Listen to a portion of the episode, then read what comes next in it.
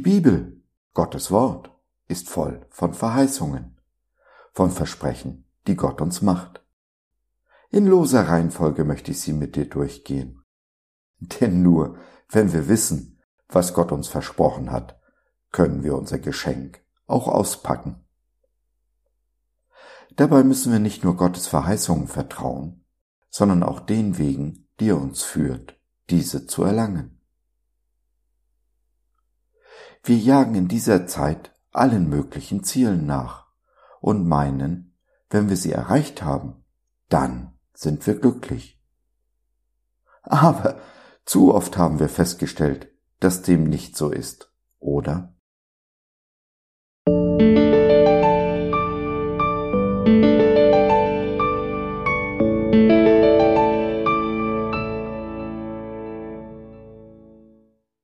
Vollendung.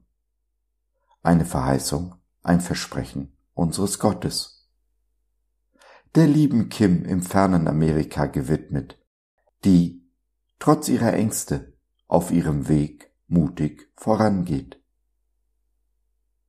Ich bin ganz sicher, dass Gott, der sein gutes Werk an euch angefangen hat, damit weitermachen und es vollenden wird, bis zu dem Tag, an dem Christus Jesus wiederkommt.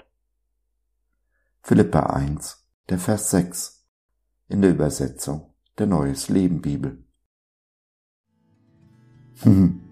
Starke Worte von Paulus in unserem Eingangsvers. Mutig und zuversichtlich.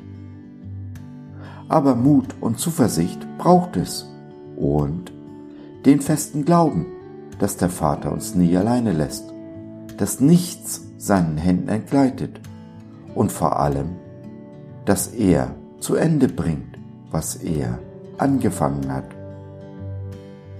Wir dagegen haben so manches gute Werk begonnen, haben aber oft zu früh aufgegeben oder wurden abgelenkt. Uns passieren Fehler auf unserem Weg und ja, nicht selten haben wir auf diesem Weg andere verletzt oder zurückgelassen. Nicht so unser Gott. Was er anfängt, bringt er auch zu einem Ende.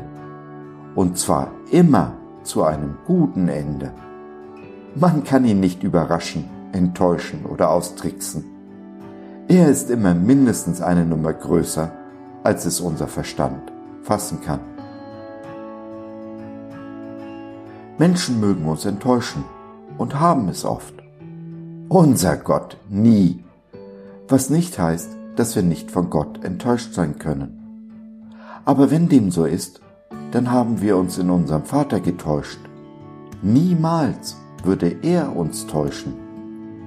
Denn immer spielt er mit offenen Karten und möchte, dass wir es ihm gleich tun. Solange wir ehrlich sind, unserem Gott, unserem Nächsten und vor allem uns selbst gegenüber, solange sind wir auf dem Weg. Auch dann, wenn wir mal gerade stecken geblieben sind oder ein, zwei Schritte zurück machen. Das gehört zum Leben. Das ist das Leben.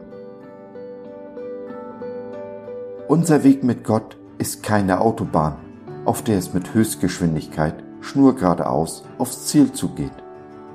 Nein, unser Leben gleicht mehr einem Waldweg verschlungen, geheimnisvoll, abenteuerlich, manchmal dunkel und angsteinflößend, oft aber auch mit einer wunderbaren, sonnendurchfluteten Lichtung. Dabei ist immer der Weg das Ziel.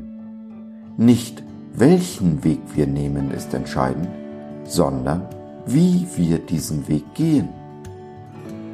Am Ziel ankommen werden wir dabei in diesem Leben nicht. Jedenfalls so lange nicht, bis Jesus wiederkommt. Dabei auf dem Weg zu diesem Ziel unsere Nächsten mitzunehmen, ihn zu begleiten, zu ermuntern und zu trösten, ist unser Auftrag. Denn genau dieser Auftrag gibt unserem Leben den Sinn und die Erfüllung.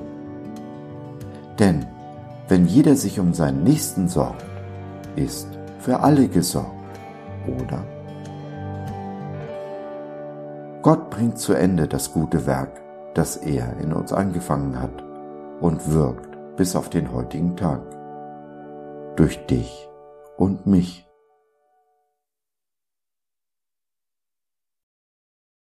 Wenn du auf dem Weg in Stolpern gekommen bist, mag es helfen, darüber zu reden. Nimm doch Kontakt mit uns auf oder nutze unser Info- und Seelsorgetelefon. Wir hören dir zu, beten für dich und mit dir und gehen die zweite Meile mit dir. www.gott.biz Glaube von seiner besten Seite.